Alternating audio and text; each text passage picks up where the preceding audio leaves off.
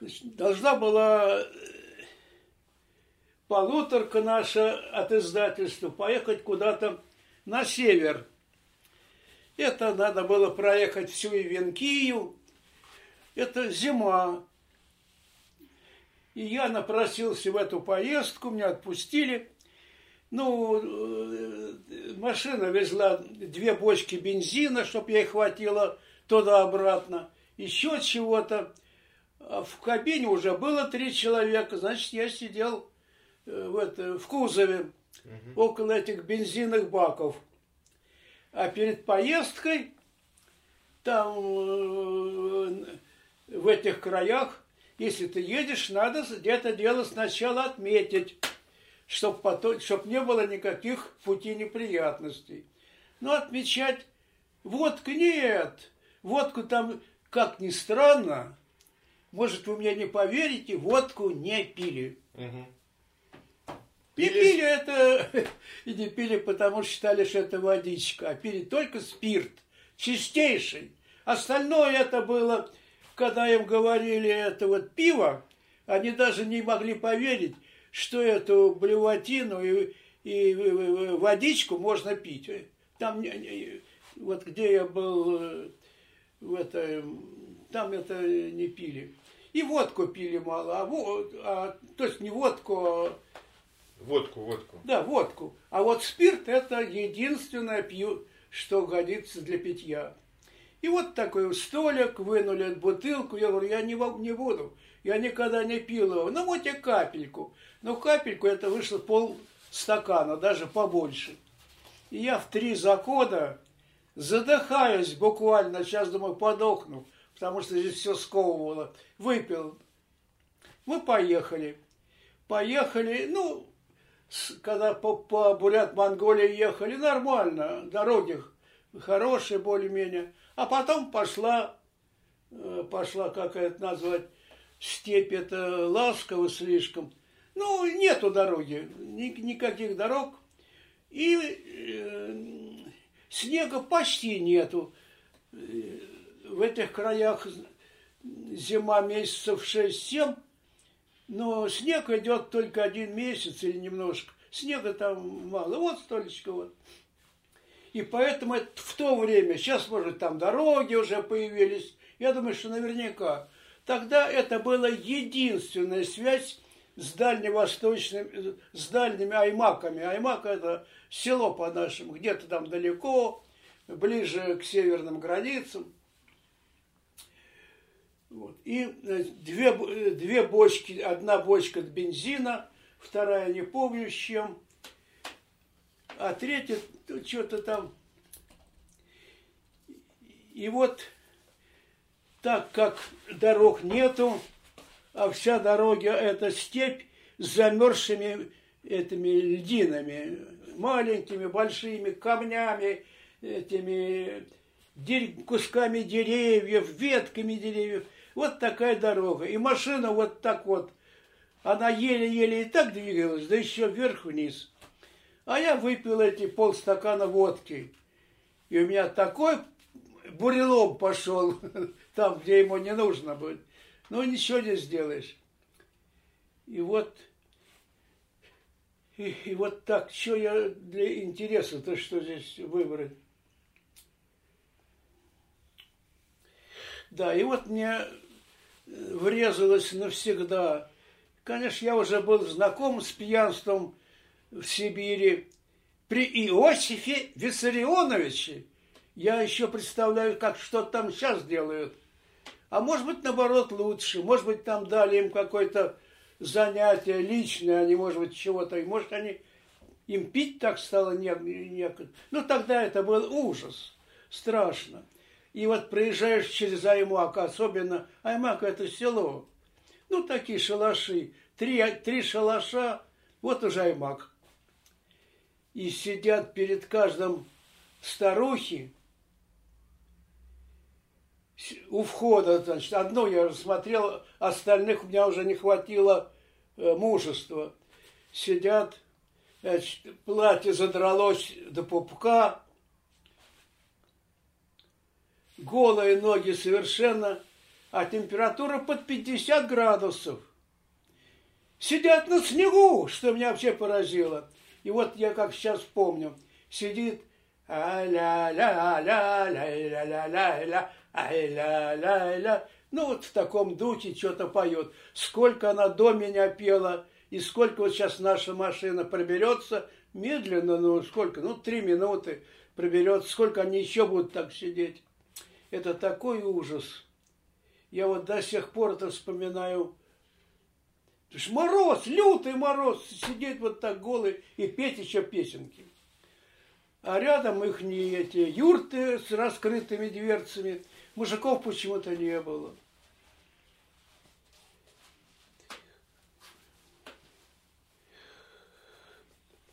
Вот. И что же мне такое... Ваше 25-летие. Да, да, да, да, да, да, вот самое, самое главное, которое у меня осталось, врезалось навсегда. Заезжаем мы в какой-то аймак. Даже вот ехали э, три четверти дня, и только один поселок, единственный. Бурятский. Значит, самый-самый дальний край. Как они туда попали, я не знаю. Зашли в избу. Это там друзья, один из этих, э, кто у шофера сидел, сказал, здесь мои друзья, здесь переночуем. Зашли. Такая бревенчатый дом. Небольшая комната, небольшая. К потолку привешена цепь. А на цепи, значит, люлька с ребеночком и жена, да, э, директ, э, ее муж директор школы этого Аймака, довольно большого, ну как большого, может 20-30 изб, это уже считалось большим. Он где-то в школе, его нету. Очаровательная, потрясающей красоты русская женщина. Лет 30, не больше, 27, может быть. Вот у нее, значит, один ребеночек в люльке она качает, второго на руках держит только недавно родился, она его баюкает. Блондинка с золотыми волосами, синими абсолютно, э, ну вот примерно как вот эта вот бумажка, глазами. Красивая, невероятная женщина. И она набросилась на меня, как там в Москве, а что в Малом театре идет? а что-то в этом театре идет, а как такая-то артистка, а как такой-то писатель. Ну, она такая, видно, она такая культурная девчонка была, и сейчас, ну, а сейчас там ничего нет, ни книг, не знаю, как она. Ну, в общем, может, ну, я что вспоминаю, говорю, я же мало знаю. И вдруг со скрипом хлопает, дверь открывается, и никого нету. Я удивился, посмотрел вниз – а внизу то ли медведь, я даже это э, отпрянул назад, а когда присмотрелся, этот человек в этом в полушубке, поэтому я испутал, э, на четырех ногах. И вот так еле-еле один сделает мах, постоит, потом другой рукой. Ну, это я уже вперед забегаю, это директор школы, муж этой женщины. А э, это сидят люди, с которыми я приехал. Я уже забыл, как их звали, два человека. И шофер третий, и я четвертый. И вот вдруг сначала рычание.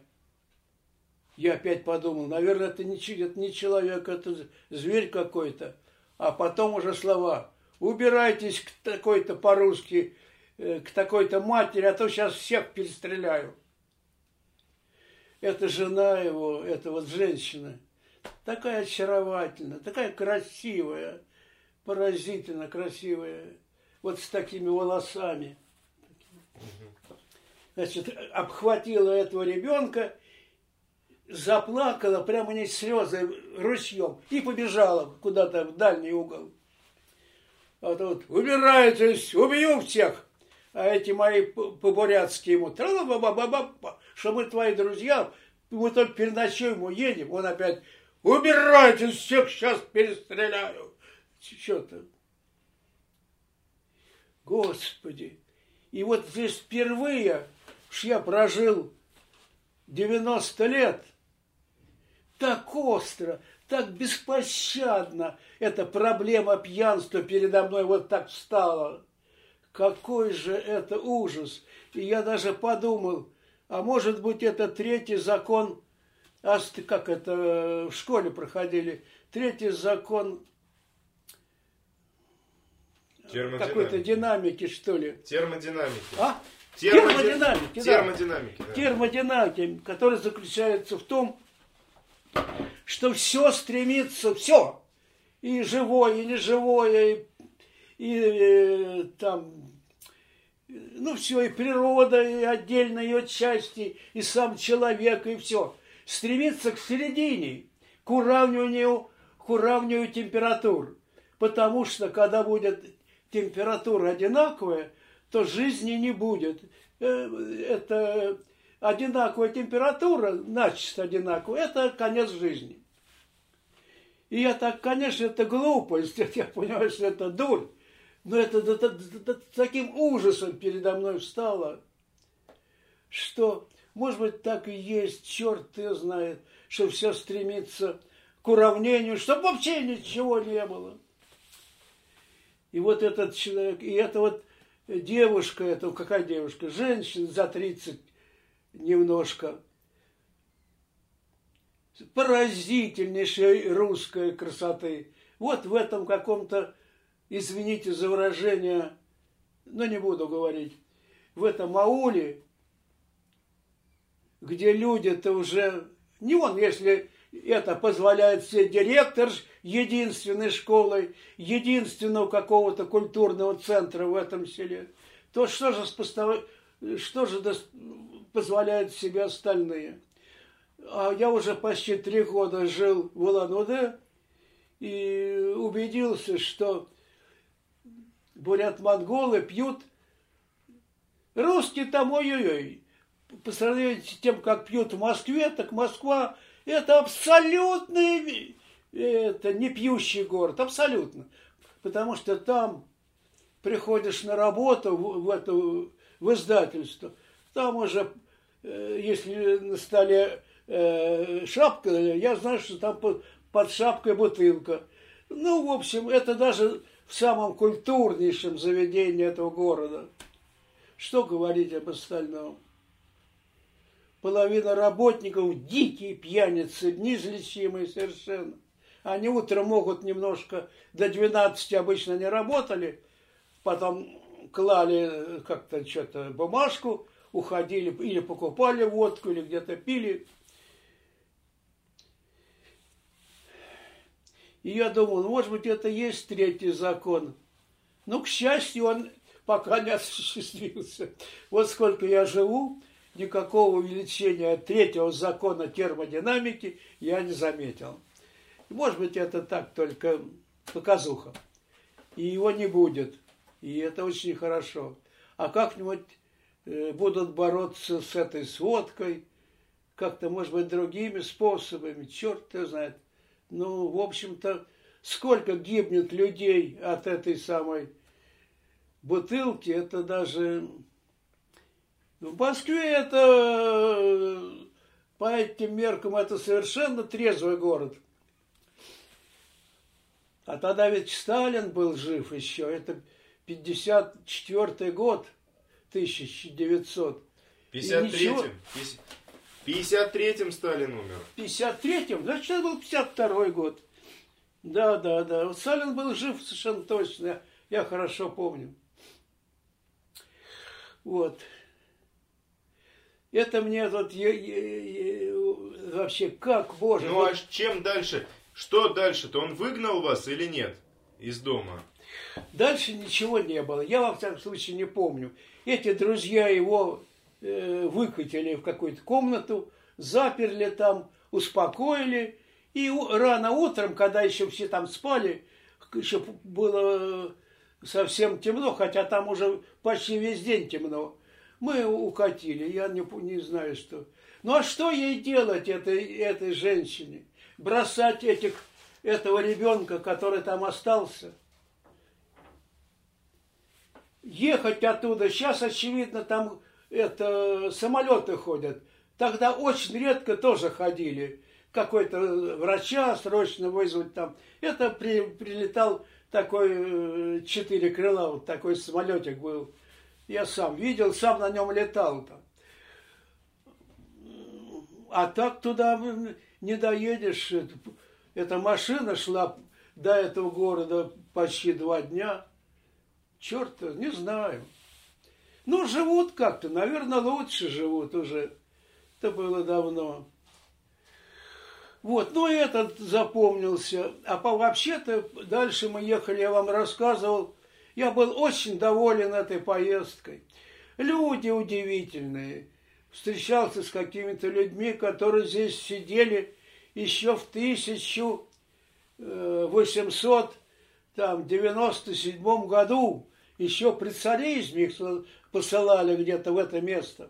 Я с ними разговаривал а какой-то вам говорил старухи, которая меня врезалась до сих пор. Если бы э, перечислять самые вот такие какие-то факты интересные, я бы о ней не забыл, потому что такая бабушка лет под 80, ну 75 может быть. Она была, это колхоз был какой-то, и она, все, наверное, были на работе, она сидела дома. Хотя зима, что она, какая там работа, я не знаю. Ну, в общем-то, и она мне жаловалась. Это я вам говорил. Как я вот не могу, один глаз разболелся, не могу читать Толстого льва, а он мне так нравится. Вот почему-то мне запомнилось. Если вообще бы сказала, не могу читать, я бы как-то, ну, ну вот Льва Толстого, ей он очень нравился. Причем такая старушка абсолютно такого сельского вида, никакой учености там, ни капли. А вот такие старушки бывают удивительные. И это запомнилось. А ваше 25-летие, это что такое? А, 25-летие. Я, я сначала говорил. Откуда начинать? Вот, значит, хорошо, я с конца тогда, почти что. И вот я лежу, печка на полу, щели 2-3 сантиметра. Эта избушка, наверное, стоит уж лет сто, не меньше. Печурка вся раздрызганная, потухла начисто. Угли даже не светятся. И я лежу и думаю, что я лежу как собака. Причем без сравнения. У меня под головой это чебурашка от этого, от, от бревнышка. Ну, просто кусок бревна чтоб не, пол очень холодный, там эти щели, туда, оттуда э, прямо идет ледяной совершенно воздух. А мне 25 лет, а я вот так исправляю свой день рождения. И тогда я привстал, а, черт с ними, значит, привстал, взял свою подушку, подошел к этим э, топчинам, был раз, два, три топчина. На каждом чек по пять. И они все плотно. А где вот. это было? Где? Это было, я вам скажу, это было, так, озеро Байкал, не юг и не север. Посередине озера Байкала, и мне, как я э, это вам тогда, ну, перескажу заново. И мне и, и старик со старухой, у которой я жил, и там с, с некоторым я говорил, что самое удивительное место – это озеро Святое. Оно на горе 20, э, то ли 3, то ли сколько-то, в общем, 20 с хвостиком километров от этого места. А говорю, а как туда добраться? А вот тропка, он мне даже показал из всего из всего села ходят такие, идут протоптанные.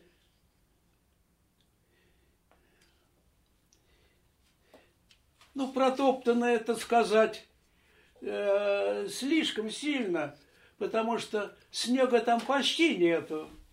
Так чуть-чуть. Ну, видно, что это вот э, люди ходили по этому месту.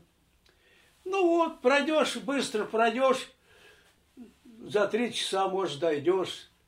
Ну, за три часа 20 с лишним километров трудно, но можно. Вот, и я, несмотря э, на то, что идти придется пешком, и несмотря на то, что э, в лесу, то в тайге ходят еще шатуны, это меня не специально предупреждали, что без ружья здесь не ходят. А ружья у меня нету. И я вот сейчас иногда думаю, какого черта, за как я мог пуститься в это путешествие, когда мама у меня осталась одна, и сестра одна осталась, и дед они. И что же, я здесь под э, за, а, медведем на закуску останусь? Ну, черт ты знает, в эти годы делаешь иногда всякую такую э, дурацкую глупость. В общем, эти 20 с лишним километров я почти все бежал. Я бежал, потом я э, на пригорке, если был, ну там пригорок это условно, листья какие-то там, нет ли этих вот шатунов медведей, бежал дальше. В общем-то, я прибежал, думаю, часа за 3-4 я прибежал. Вот, и попал в избушку к этим.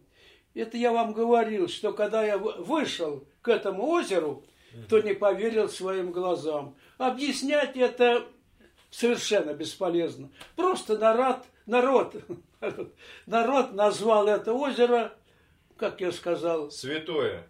Святое, да. Святое озеро. И значит, он знал, что делал. Это на самом деле так. Это абсолютно. Назвать по-другому ну, наверное, можно было, но то, как-то очень тонко. Обыкновенное озеро, видны берега все круглые, э, сопки вот так вот невысокие по, по всему периоду, этому, по всему э, пространству это, этой самой горы.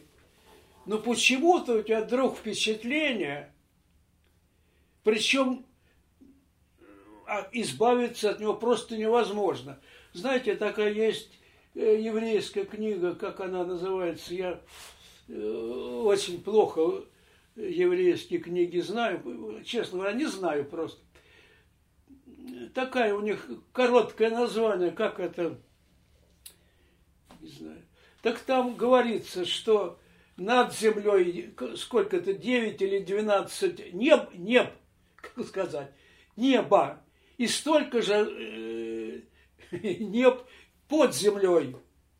Каждому небу наверху соответствует небо внизу. Так вот, мне такое впечатление тогда было, я помню, что я забрался на девятое небо. Почему, непонятно.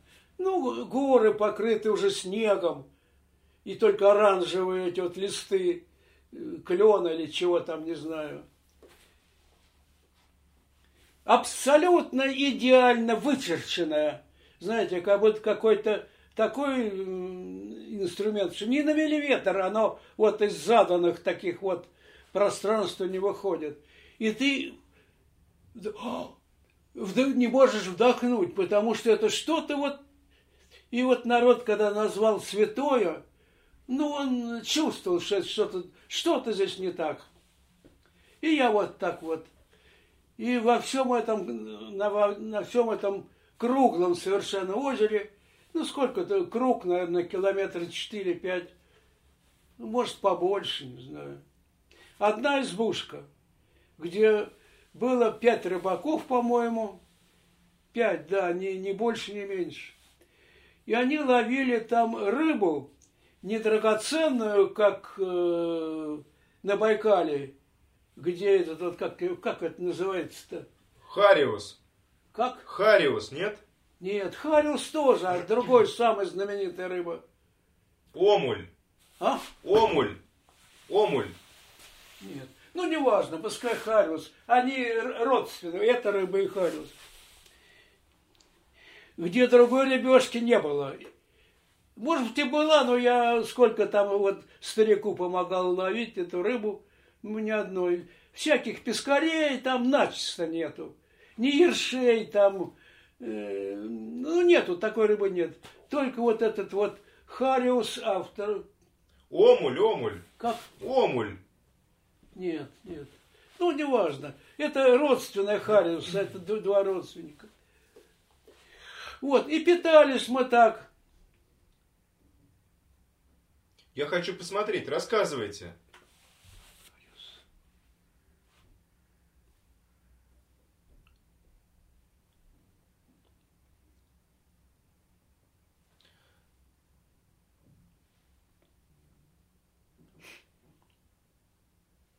Она здесь не продается, я ни разу не видел. Омуль и Хариус вот в Байкале. Омуль. Да, да Омуль. Я, я просто Хариус прослышал, а Омуль не расслышал. Омуль, конечно, Омуль. Омуля в этом озере нету, и Хариуса нету. А обыкновенная такая э, озерная сволочь мелкая, как говорят. Э, ну, вот такие рыбешки. О, сам сколько рыбы переловил, переловил и не помню, ну, неважно. Эту рыбу ловили, ловили для этих питомников со зверьками. Там вот этих драгоценных, на которых мех, как они... Соболь. Для, да, для соболей там были специальные, где их кормили. И вот этой рыбой, значит, эти ребята зарабатывали тем, что ловили эту рыбу. И я с ними утром и вечером обязательно выходил, ну, не вечером, а когда еще светло было. И мы ловили там, я тоже сети тянул эту рыбу. А потом, интересно, ее ели. Другой еды не было, хлеба не было, только вот рыба. Значит, варили огромный вот такой вот, э, я уж не помню, то ли кастрюля была что-то, то ли какой-то бетон такой. И потом эту хватали рыбу, и они, пока они пять штук сидят, они так оп, бросали, оп, бросали. Я вынимал эти косточки. Я только одну успевал, а они пять, там еще больше. Они уже ели это как хлеб. Ну вот мы там много ловили. Это была рыба не для этих э, таких драгоценных зверьков, а для самых обычных. Ну, как, какие там, я не знаю, есть какие-то, черт ты знает. Вот, и раз в неделю приезжала телега, погружала то, что они выловили, и так все время ездила. Вот. Ну, я скачил, значит, это это я вам уже рассказывал, сколько там было, три, э, три этих топчина, где спали люди. Причем спали впритык, на боку. Никто не спал ни на спине, ни на животе. Не было места. Но я все-таки, будучи уже таким э, э, ну, решительным на все, был бы там огонь, я в огонь бы полез. И я вот так вот двумя руками чуть-чуть вот так вот и потом боком как-то просунулся все-таки, и еще краешком одеялом накрылся. Вы знаете, я нисколько не преувеличу, что более шикарного э, ну, состояния или места для сна у меня не было после этого колючего с досками, там, с этим, с палками, и холодного, как в лютый холодильник пола, после этого, когда с двух сторон там теплые тела э, людские, и посередине, да я еще краешка одеяла на себя накинул, я себя чувствовал так, как будто вот мне 25 лет, и более прекрасного дня рождения у меня уже не будет никогда. Ну, так, наверное, оно и было. Я был очень счастлив, хорошо. Я заснул и проснулся, они уже все одевались, и не, не проснулся, ни, ни сна у меня не снилось, ничегошеньки. Вот лег и встал, а уже прошло там 15, какой 15, больше наверное, часов. Вот. А долго ли вы там жили? Прожил я недолго, наверное, не больше недели. Потому что ну, я почувствовал, может быть, я еще бы пожил, что, в общем, они и без меня прекрасно обходятся, отдают мне место, просто чтобы я не чувствовал себя каким-то этим. Они без меня бы справились. Мне это было неловко. Ну что они? я ем их, в общем, ну, я, правда, сам тоже это тащу. А потом я уже все исходил, и это, когда я заметил, что это, в это место уже э, не таким божественным привлекается, как оно в начале, то Дворфич я взял от него все, что можно. И я пошел домой. Домой я не шел, а бежал, потому что все думал, нет ли медведя впереди. Бежал. Смотрел, нет ли, опять бежал. Вот так я прибежал. Там шла дорога, вдоль всего озера она идет. Ну, прождал часа четыре. Грузовик идет, на него сел и доехал до Улан-Удэ. Ну, ну, в Улан-Удэ я же в эту поездку, я, наверное, вам же рассказывал, что я не утонул только, только, только от глупости. Я не знаю, может, я рассказывал, может быть, нет. Значит, я жил этих стариков, уходил порисовать. Жил уже, наверное, неделю. И тут вдруг я проснулся, ну, часов э, девять, десять, а темно, как будто полночь. Я говорю, а что такое? А вот буран. Я вышел, такого я не видел никогда. Значит, по небу неслись куски деревьев, листья вот такие еще, еще красные, ветки. По небу несся это черные тучи, даже на темном небе они еще были чернее. Ну, в общем, вот такой вот э, буран, или как его назови, я не знаю, как они, забыл, как называют. Ну, я быстро пробежал опять в избу, заходит старик, сел, я хорошо помню, вот я сижу вот как сейчас, а старик как через комнату только вон там сидит, рядом старуха вот так оперлась об эту руку и на него не смотрит, вот так сидит злая. Он сидит, сидит, потом, ну что, старух, придется нам вдвоем с тобой плыть. Хочешь подыхать? Подыхай! А меня не тревожь! Сколько дён назад тебе говорили, буря идет, другое слово не помню. Все повытаскивали эти... Лодки. Э, э, ну... Лодки. Да, все повытаскивали. А ты чего ждал? Он ни слова не сказал, сидел вот так. И тут, вы знаете, хотите верьте, хотите нет, я потом удивлялся, ругал себя страшными словами. Кто-то вошел третий. Я не видел, что он вошел, и сказал, а возьмите меня. Это я сказал. То есть я без воли, вдруг у меня сказалось. Старик так это встал, подошел ко мне,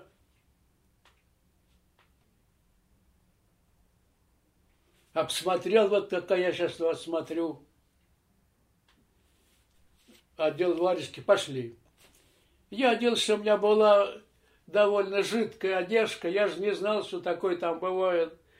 Ну, не жидкая, такой был у меня коротенькая пальтишка. Не, меха, не на меху, обыкновенная пальтишка такой. И больше ничего. Пошли мы на берег. Я посмотрел, вы знаете, такого я никогда не видел. Было часов 10-12 дня. Небо, небо было черным. И кое-где под серебряные облака, очень темные, не черные, но темные, по черному небу не плыли, а бежали. Если мне бежать, я бы не догнал. Они летели вот как, как молнии, одна за другим, одна за другим спустились по песку к Байкалу. Размотали, у него на, э, к колу привязана лодка, стали ее толкать, толкать, толкать, вытолкнули, значит, э, в Байкал, и только хотели дальше ее, как пушок, на пять метров ее выкинул на берег. Там такой дикий этот вот был, что Ну, это я даже не буду вам говорить, как мы это пытались. Ну, наверное, час прошел. Мы не могли, я просто его выкидывала. И, наконец, когда э, перерывы между двумя выкидышами были побольше, мы ее э, и стали грести этими веслами и отплыли на безопасное место. Ну вот здесь-то и началось на этом безопасном месте. А зачем вы поплыли-то? А, самое главное не сказал. А самое главное начинается со льна. А где лен, там и веревка. Веревки были... А это был какой? 53-й, 52-й, может быть, 53-й, 53-й год. Никаких вот таких искусственных волоконистых э, веревок не было. А этот, вот этот самый, те веревки, они быстро гнили. В воде они простоят три дня, их можно выбрасывать. Почему так быстро, я не знаю. А других, вот как сейчас же другие есть названия, я таких и не слышал никогда. И когда несут вот сейчас охапки с веревками, я вспоминаю каждый раз, эх, если бы нам тогда такая веревка была. А дело в том, что эти веревки, они хлопчатобумажные. Назывались они по-другому. Но если их помочить 2-3 дня в воде, можешь выбрасывать. А выбросить веревку длиной в километр, а у них, ну, может быть, 800 э, метров, может быть, даже 600, но не меньше. Там они ставили эти свои, э, свои эти самые эти веревки на всю длину. Потому что эти, как эти вы назвали эти... Э, Кого? А? Кого назвал? Эту рыбу-то драгоценную. Омуль. Омуль, это омуль. Это драгоценная рыба даже для Байкала. Она самая дорогая.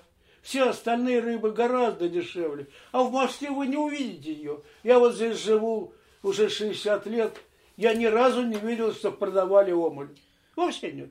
Это она не продается. Так что его как-то очень берегли, он очень ценен. И эти, эти самые сетки были вот как раз э, для, для, этой, для этой рыбы. И надо было их, да, а, а уже она простояла три дня, а четыре суток – четверо суток, ну, может быть, пятеро, я не помню. И эту веревку можешь выбрасывать. Она гнила, она сгнивала, потому что она такая, ну, не нитка. Только вот из хлопка. Это, это хлоп, хлопчато-бумажная веревка. Других не было. Абсолютно. Это после этого стали уже вводить эти веревки. Поэтому он спасал эту веревку. А веревка это длиной там полтора километра. И стоило это столько, сколько ему надо было 2-3 года что-то прожить в каком-то колхозишке, там мелком поработать, чтобы купить вторую веревку. Поэтому он пошел почти что насмерть. Ст- да, старуха уже сказала, хочешь, хочешь подыхать, подыхай, а меня не таши. Это я даже точность ее, как она говорила, таши, не таши. А, а еще он перед этим сказал так, Дурак ты, дурак! И всю жизнь ты был дураком. Всю жизнь-то башка у тебя между ног болталась. Так он сказал, точно, Валенко. Вон и сейчас болтается. Вот тут и началось, когда мы отплыли метров на сто. Может быть, меньше, может быть, больше. Этот меня, этот, мой дед, как его звали, тоже забыл. Руль прямо держи!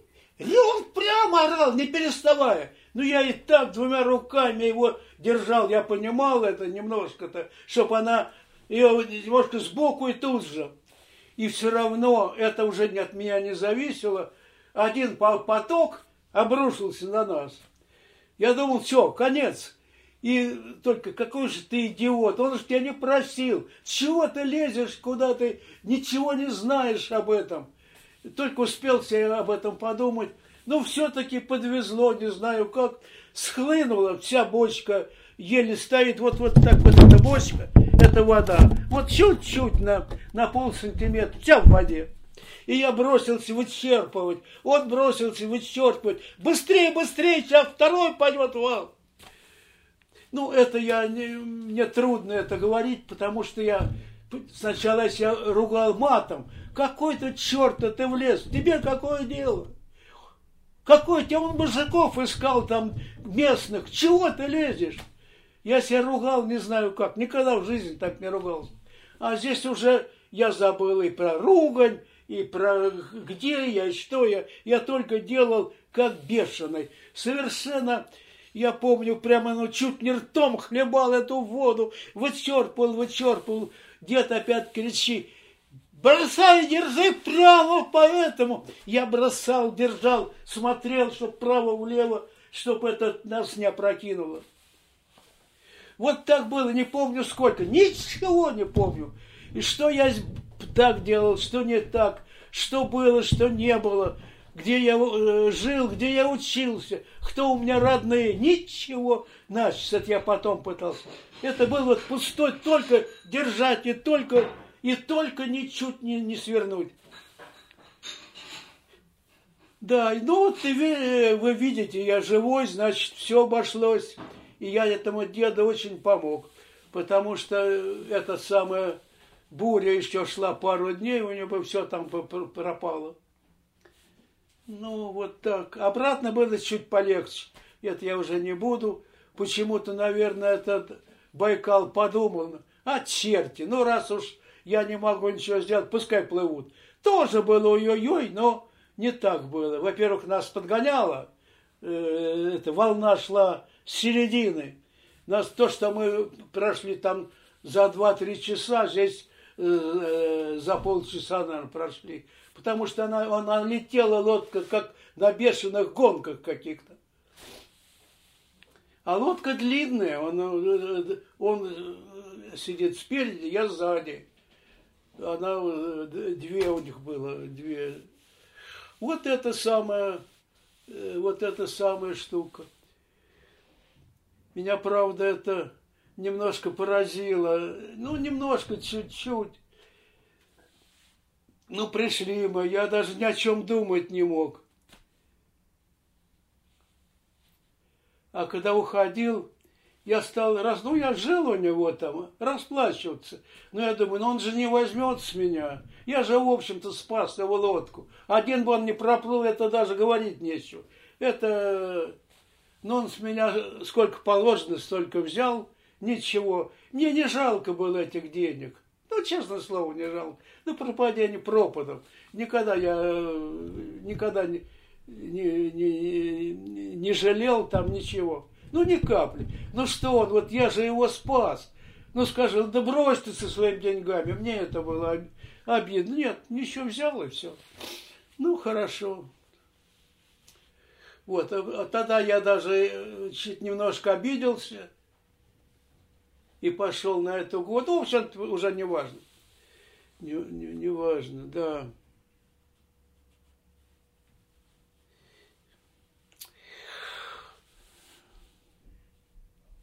Ну вот об, вот об этом говорить-то больше особо нечего, потому что э, как это было на самом деле, это надо туда влезть, я не могу. Я влезу, я подохну. Тогда я еще был молодой, я выжил бы, сейчас я бы не выжил бы. Когда на тебя э, груда, и вот тебе осталось полминуты жить, это такое знаете, ощущение, ну, так вот миновало все как-то. И мы же говорили, там никто же не идет, не идет, ты же подохнут. Никто же не, не, не... Один ты во всей деревне. Все же не, не выйдут в такую погоду. А там ой-ой-ой, не, не чита мне парни, которые живут там с рождения и, и еще там 80 лет. Это было такое... Как закончилось ваше пребывание? О, хорошо. Как закончилось ваше пребывание в Улан-Удэ? В Улан-Удэ еще, еще не, не закончилось. Я могу я, это быстро совсем. Я еще поездил, уже не с этой машиной, а может, я уже рассказывал вам, а какой-то э, с другой, а потом надо было возвращаться. Где-то мы были уже в центре там средней, этой, этой Средней Азии, и надо, у меня отпуск кончился, и я позвонил, мне было очень интересно, какие-то не деревушки, то ли деревушка, то ли что-то еще, какие-то горные такие массивы, там какие-то какие-то люди необычные. Несколько раз встречался те, которые один с Лениным сидел даже. Причем он не врал. Это был он, ну, подумаешь, какое дело. Ну, посидел там целых две недели. Да, и я говорю, ну расскажите, да ну его к черту, я уже забыл почти все. Ленин, ну есть такой Ленин, был такой. Так махнул рукой, видно, был не, не очень большевик. Эти люди, какие-то вот это, это вот, которая старушка, Толстого не, мог, не могла дочитать. Какой-то совсем другой мир. Абсолютно другой, другая планета. Другие другие, или я вам рассказывал, огромная большая деревня, в каждом дворе, в большом дворе, одна гора из пустых бутылок, другая гора... Изо льда. Еще? Изо льда. Лед. А, да. Из пустых бутылок вторая тайга просто, просто из... Э, просто лед, да, для питья, чтоб не ходить какая-то речка знаменитая, я забыл, как ее звать. Но там очень трудный спуск был, и бураны частые, и они заготавливали себе вот такую гору э, этих, этого снега, чтобы не спускаться вниз. И это, а в этой, в этой вот самой, в этой деревне вдруг э, почему-то я был там, у них средняя школа, ну, это одна из, не, из небольших очень больших деревень, средняя школа, десятилетка. И там истопник, такой древний старик, был почему-то этот э, не китаец, не японец. Монгол. А? Монгол. Не монгол. Ближе к нам, где вот сейчас такой дикий, дикий этот э, э, главный. Туркмен. А? Туркмен, туркмен. Туркмен это юг. Туркмен это южный полюс земли. Что вы? В Туркмене я от жары подыхал, так что куда там не вспомнить. Я в, в этом, когда работал там в, в, в, этой, в пустыне, наверное, я вам рассказывал, как мы яйца там ели. Вот, вот монгол, бросил и через три минуты готово яйцо.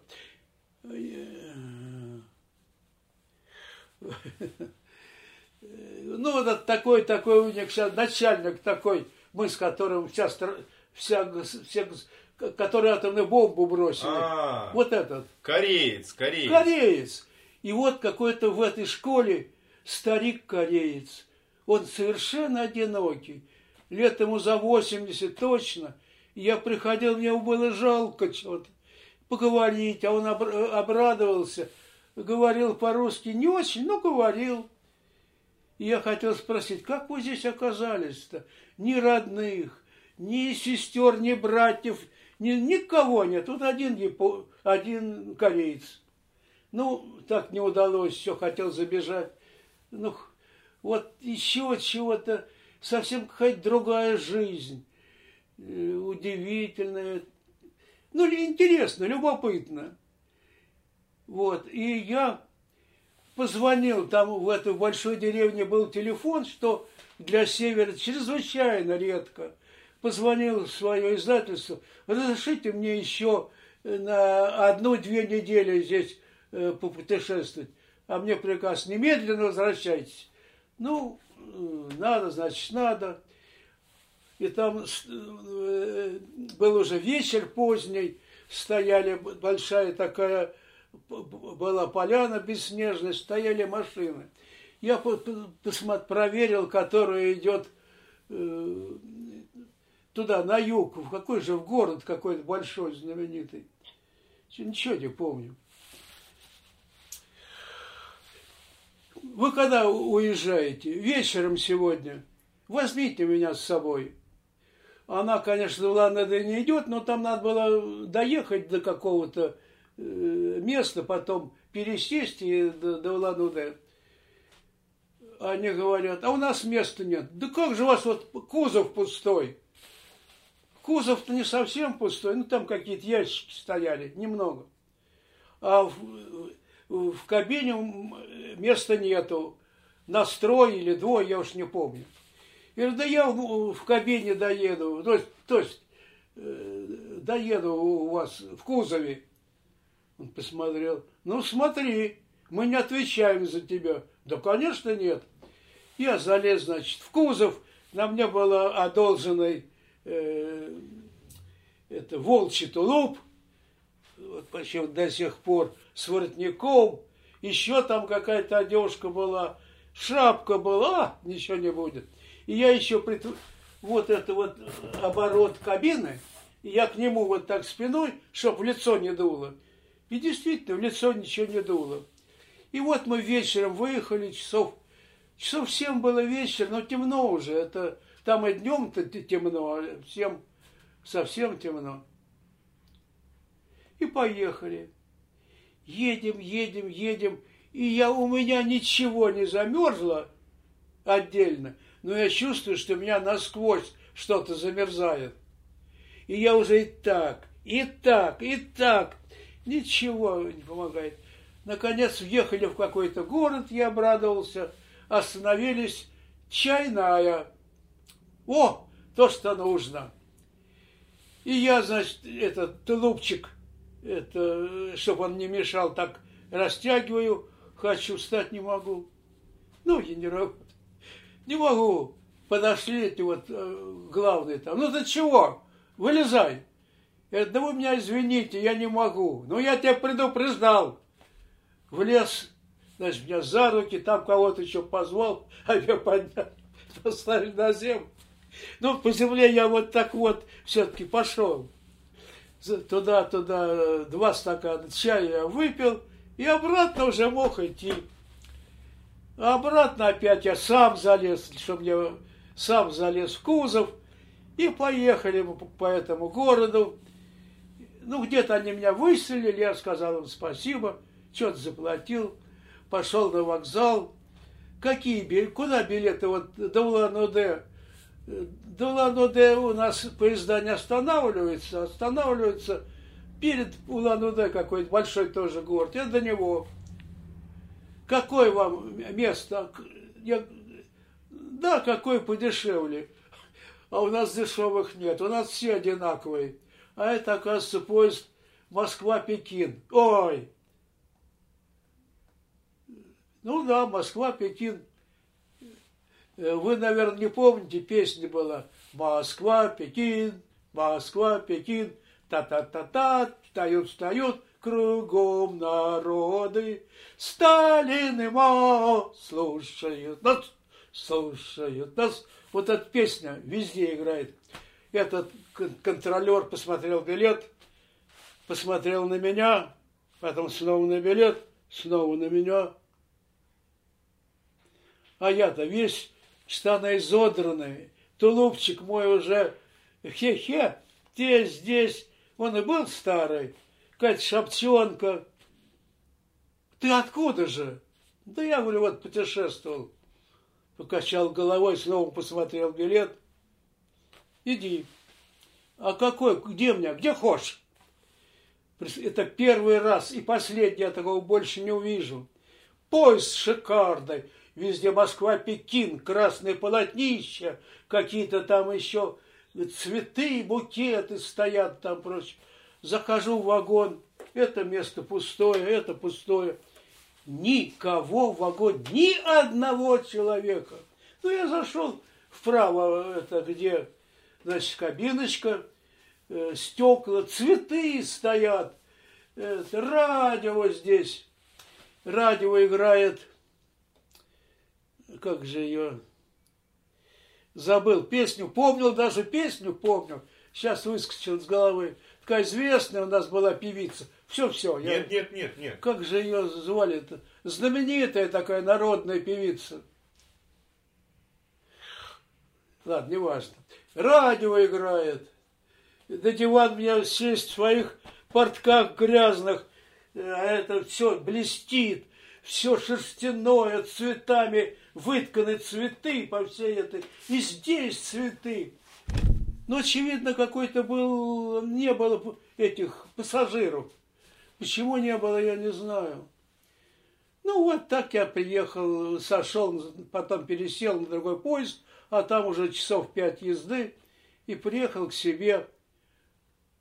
Приехал опять это стол, полно а... работы, которые надо править. А который... это откуда, куда вы ехали? Куда ехал? Вот я эти города забыл. Крупный город был вот только последний, из которого я выехал и куда приехал, был крупный город.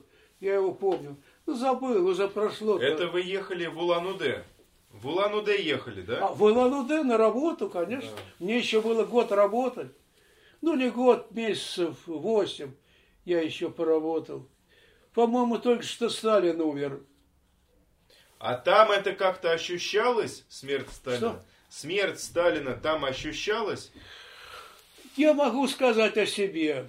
Я вышел, я еще не знал, что Сталин умер. Когда проснулся, ну, немножко я запоздал, там вышел. Вся улица, на каждом доме портретик Сталин с красной с черной ленточкой. Я понял, что произошло. И пытался поплакать. Но я хорошо помню, что у меня ничего не получилось. Я просто вытер так вот. То есть вы все-таки были... А? Вы все-таки были, ну, таким э, советским человеком. Я был советским человеком, во-первых, уже очень не очень советским.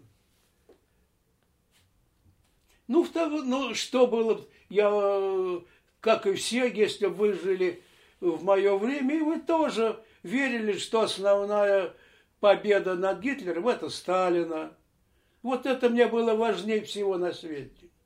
Хотя это брехня, никакой там его положительной роли вообще нету.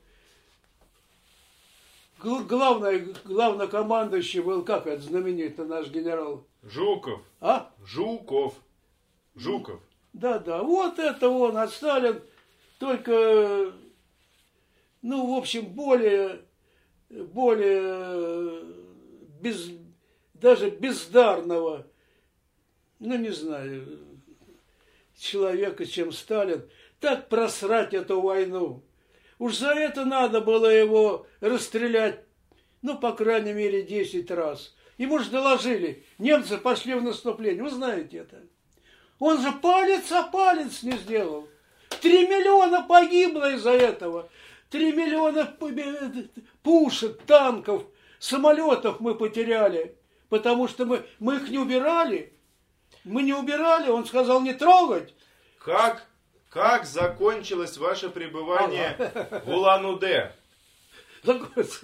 Вот что там долго. произошло? Как долго. Хорошо. Ну, извините, что... Нет, да нет, сидите а, вы. Ага.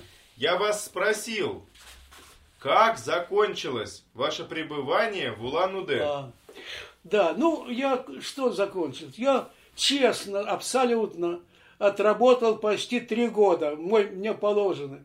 Причем я не знаю, кроме меня, никто бы на этом месте ровно три года при зарплате, по-моему, все-таки, даже я говорил вам 600, да нет, точно, 600 рублей – при этом, э, который тут же стал 60 рублей. На эту зарплату три года бы никто не работал. Мой технический помощник получал не 60, а 70 рублей. Я вам рассказывал, как я ходил там. Так что э, я думаю, что я не жалею об этом времени. Я вот побывал и в горах, и в озерах и, и в холоде, и узнал это. Это для меня было очень интересно. Ну, зарплата, ну, не, не подох же с голоду, ничего, э, это плевать. Маме хотел помочь, ничего не помог. Ну, что сделаешь? Так получилось. Поэтому они, они понимали, что а дать они ничего не могли. Ничего. Квартиры у них не было ни у кого. Что они мне могли дать? А жить опять в этой избушке, я вам рассказывал, какие там были избушки.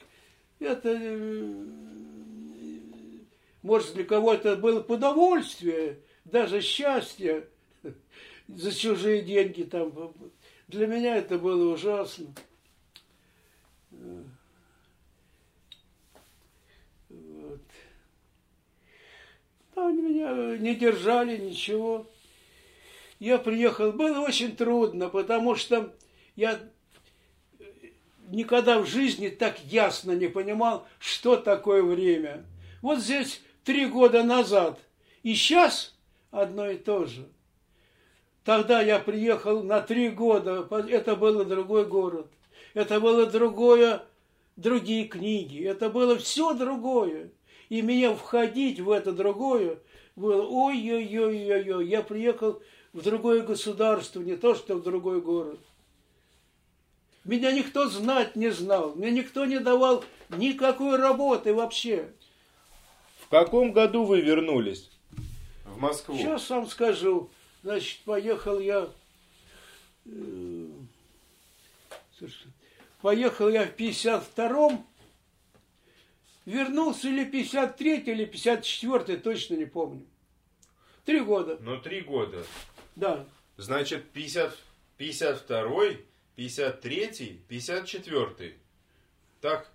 Да. Так она и было. Три года. Ну, может быть, три года без трех месяцев или двух. Я месяцы не очень считаю. Тогда считал, и сейчас не считаю. Ну, два с половиной это точно. Привезли ли вы оттуда работы художественные? Есть они? Где-то мои рисунки. Рисунки. В другой раз покажу вам. Рисунки, вы знаете, мне, в общем, когда я вот эти вот... И я еще там два раза ездил, я, там это не рисование. Единственное, когда мы ехали в машине, я могу, ой, какое это, что-то набросать. Это не рисование. А так у меня не было времени. Все времена, и даже воскресенье, я вам рассказывал, когда я эту книжку заново рисовал. У меня прошло там больше месяца, я не помню сколько. Или на это, или я все-таки вырывался там какой-то этюдик написать. Но о рисовании речи быть не могло. Куда вы приехали? Где вы жили в Москве и где стали работать?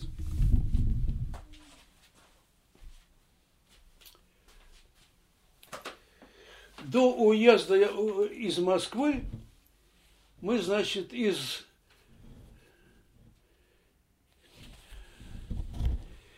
из из Улан-Удэ, из Уфы даже – это к Уфе принадлежала область э, Улан-Удэ, это там. Значит, почти три года мы прожили э, эвакуацию э, в этом, близо, около Урала, совсем, Уральских гор, совсем близко. Ураль, Урал-Монгольская СССР называлась эта республика. Вот, в деревне, ну, то у вас, наверное, там записано это.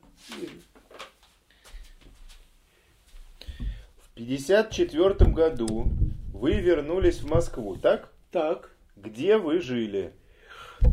Так, теперь садитесь. Значит, мама, сестра и дедушка жили по-прежнему в крохотной комнатушке на станции, э, это как она, не, не, около Кратова. Отдых. Отдых, да. И я там жил. Когда я приехал, хозяева этого самого крохотного комнатушки меня подписать там, то есть ну, согласиться, чтобы я там жил, потому что надо было мне прописаться, чтобы прописаться. Отказались. Я их нисколько на них не обижен. Как они столько времени на нас держали, я не понимаю. Кроме благодарности у меня к ним ничего нет. Но жить мне было негде. То есть я жил просто, ну, как дворовая собака. Вот такой вот у меня был билет. Я бы, конечно, пошел, мне надо было поддержать маму, сестру. Э, никто мне работу, приехал какой-то там мои эти, с кем я работал, у них свои уже были, своя команда. Ну, это отдельный разговор, очень для меня плохой, я не буду говорить. Я был не прописан начисто. Жить было, собственно говоря, негде. Меня в любую минуту могли прийти милиция, иди-ка ты, дорожок, катись куда подальше. И тогда мама пустилась на совершенно отчаянной. Я бы никогда это не смог сделать. Потому что работала она еще э, в ЦАГе, э, а у ней профессия химик, но химики там были не нужны абсолютно, и она работала библиотекарем. Ее портрет висел ну, книга лучших работников, что там можно было, я удивлялся. Ну, что, библиотекарь, оказывается, тоже можно быть. Среди лучших работников ЦАГи висел портрет. Это я говорю к тому, что когда я приехал, через несколько месяцев этот портрет убрали, потому что евреи стали врагами народа, и их со всего ЦАГи всех вычислили до последнего.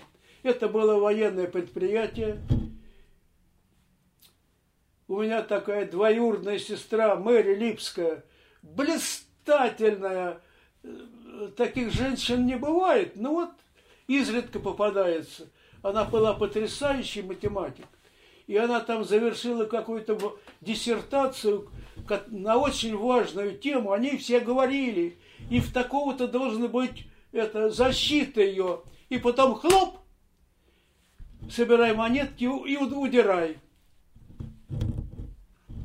И она едит, ну дайте мне мою диссертацию, я защищу где-то еще. Свою диссертацию вы больше не увидите. Все.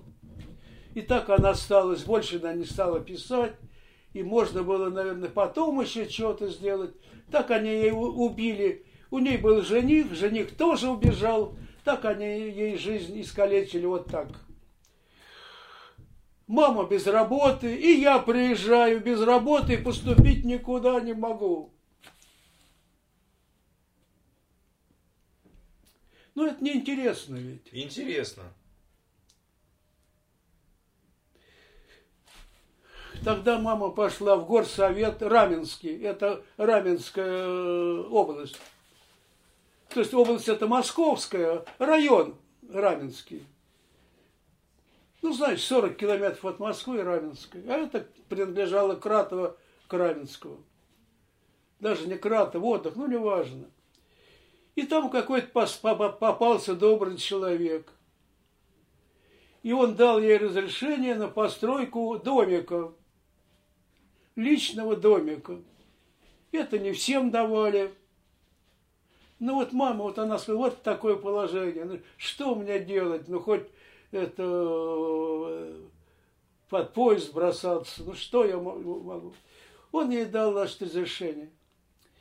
И ей разрешили и мама купила за пять тысяч пятьсот рублей финский домик готовый.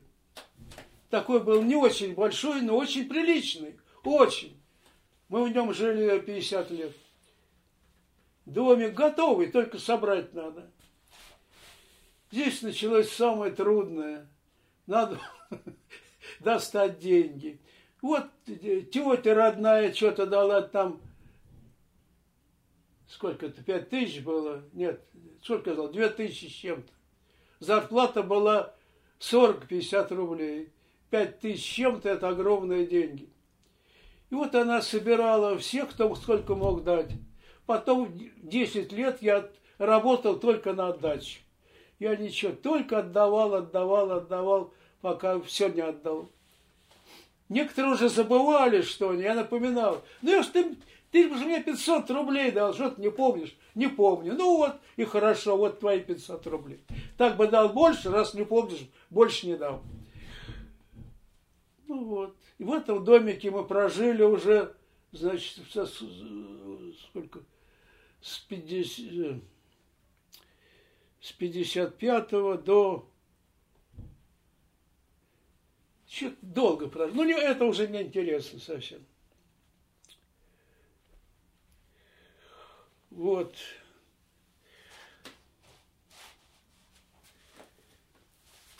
Домик, кстати, тоже был финский. Такой изготовок бревнышек. А где вы стали работать в Москве? Ну, давайте.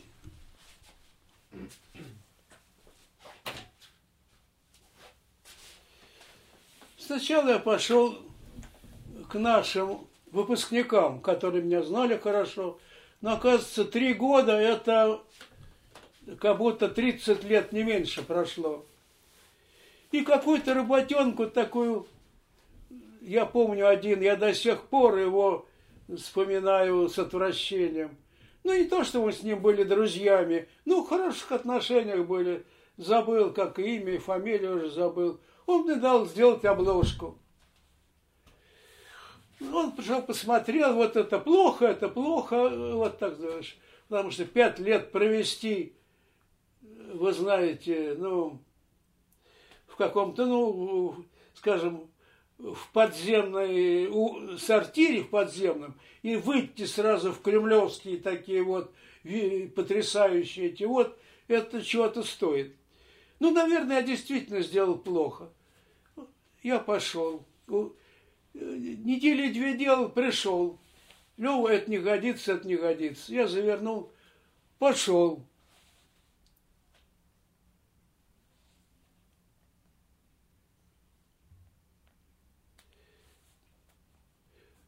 Пошел, звоню, его нету. Через неделю звоню, а его нету. И я просто понял, что он со мной не хочет иметь дело. Ну, сказал бы, что я ошибся, что ли бы. Ты обиделся, я бы не обиделся бы. Потому что за три года я, во-первых, обложек не делал, мне было некогда, не до этого. Ну, что-то я исправлял только. Те, не за деньги я помогал, исправлял, они вообще ничего не могли делать.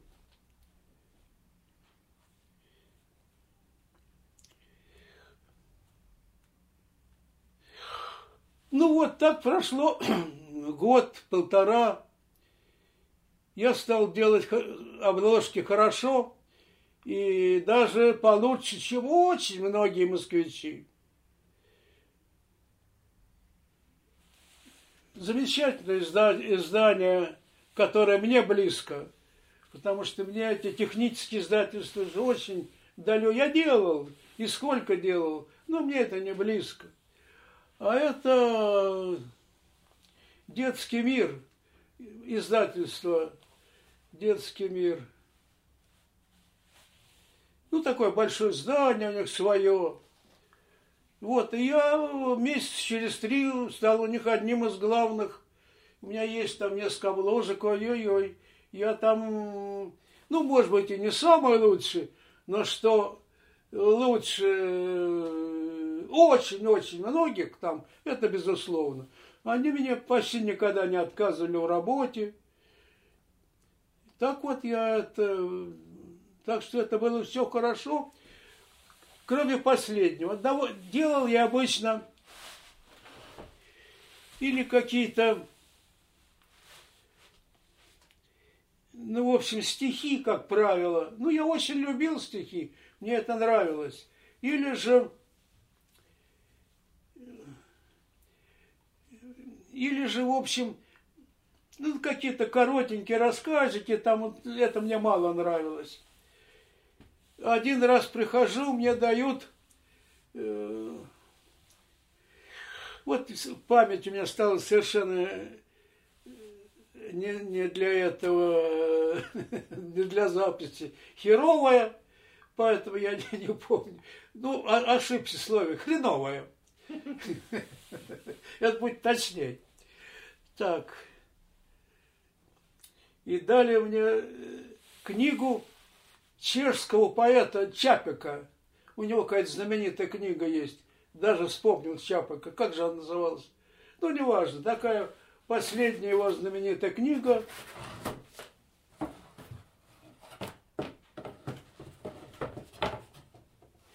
Я ее с удовольствием делал. В цвете, иллюстрации. Был счастлив до невозможности. Сделал, пришел, сдали, подписали мне чек на зарплату. Я пошел домой, потом Э, мне звонит Дима, его звали, ход редактор. Лев, зайди, есть вопрос. Я зашел.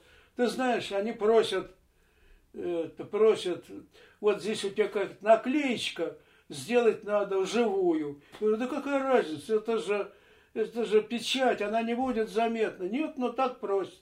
Хорошо. Взял я все эти э, работы, сделал, пришел, ничего не могу понять. А там никакого художественного редакторства нету. Я говорю, а где же они? Как где? Сейчас новая редакция. Сейчас уже не, не советские, это вот как, а, что-то как по-другому называется. И вообще мы детские книги уже не издаем. Говорю, ну хорошо, не издавайте, ну дайте мне, я же целый месяц сидел над работой, дайте мне эти, я их э, покажу на выставке. А откуда мы знаем, где они? А кого мне требовать? У вашего редактора. Обратитесь в суд, пускай он с него взыщет. Но я с ним работал 20 лет, и на него в суд буду подавать. Это кончилось. Вот. Ну, так что я работал в промграфике. Это я любил. Потому что никакой советчины там не надо было. Ни красных флагов, ни вот так-то и только так-то, не, не... это уже была свобода. Ну вот так и, так и работал. Кроме работ в издательстве, у вас были еще какие-то э, работы?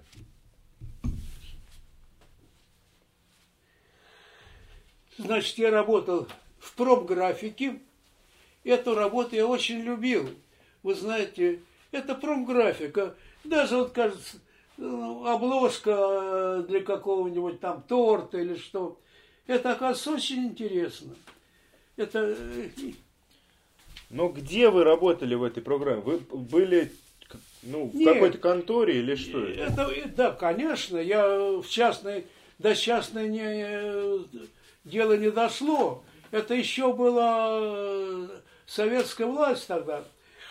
Э, это были заводы какие-то или фабрики. Вот такие вот. И это было... Э, мне это нравилось, не знаю. Это... Ну, у меня там есть всякие...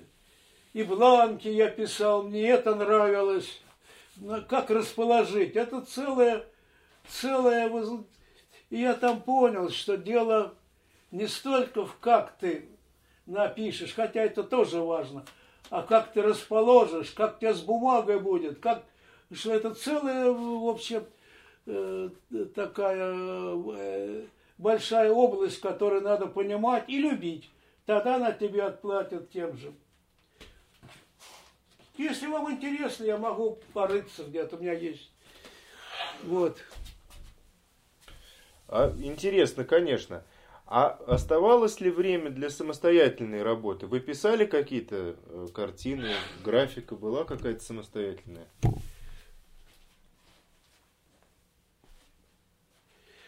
Ну, без самостоятельной графики я бы просто умер бы. Это без этого, это для меня главное все время, даже когда, даже когда я был в Улан-Удэ и ничего не мог делать. У меня даже негде было на стуле. Можно было, ну стул некуда было поставить. Вот одна вот эта вся комната, где двое все время жили, и еще четверо все время пьянствовали. Какая там работа? Рабу я, там я не работал совершенно. Нельзя было, негде было. Негде было. Но все равно я знал, э, я делал наброски, мне очень любил это, людей, там, коз и прочего, прочего всякого. Это я вам не рассказывал маленькую такую вот. Если не рассказывал, то можно ее будет ее забавно послушать. Значит, последний раз мы жили э, с этим, с моим соседом, я о нем вам говорил, как его, Перельман, такой раненый у него в ногах, это кости были еще не все вынуты пули, голова была пробитая, И мы с ним жили в одной комнатушке, чтобы дешевле были, снимали там какой-то хозяйки. А напротив стоял э, театр оперы и балета, я вам о нем, по-моему, говорил, огромный и довольно красивый. Вы это рассказывали, все, все, все, все. Я вас спросил про ваши самостоятельные работы. А, да, вот как бы вы определили свое творческое, творческое развитие после того, как вернулись в Москву? Ну, наверное, я бы определил как Дальнейшее, значительные да. и потери после института, когда я э, только делал как, э, ну, творческую, что ли, работу. И в то же время полезно, потому что я должен был догнать эти три года, а на самом деле это не три года, а лет девять, потому что это мы здесь э, работаем, и нам даже непонятно, как все идет быстро время. А если ты где-нибудь в это ты время сидишь, где-то далеко приезжаешь, ты понимаешь, что прошло там не три года, а лет 15, по крайней мере. Так что, во-первых, я с этим освоился и даже завыл что я куда-то ездил, что где-то я сидел в провинции, где единственный лозунг был даже в аптеке, которая была около вокзала, и в, аптеке были две комнатушки, и в первой комнатушке висел огромный лозунг «Да здравствует товарищ Сталин!» И во второй комнатушке через три шага висел такой лозунг чуть другой, да здравствует товарищ Сталин. И все было в этом, все было в этом. Когда это Улан-Удэ, это около Байкала же. Может быть, я вам это рассказывал, тогда заткните меня. И в художественном отделении Улан-Удэ ну сколько там было, человек семь членов Союза художников.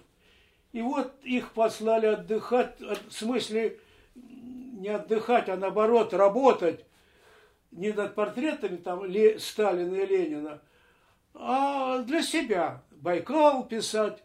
Послали на озеро Байкал. И каждому дали какие-то деньги, там на два, что ли, месяца. И через два месяца они приезжают, я, один мне рассказывает их работу. Они не доехали до Байкала, там две станции, вылезли, знакомая избушка, купили там ящик водки, и так каждую неделю покупали по ящику, пили, ели, но не работали. Когда осталась неделя, они что-то начиркали, чуть-чуть и приехали, вдохнувши. Это точно, это я не выдумал ни слова. Вот там такие, такая была художественная жизнь.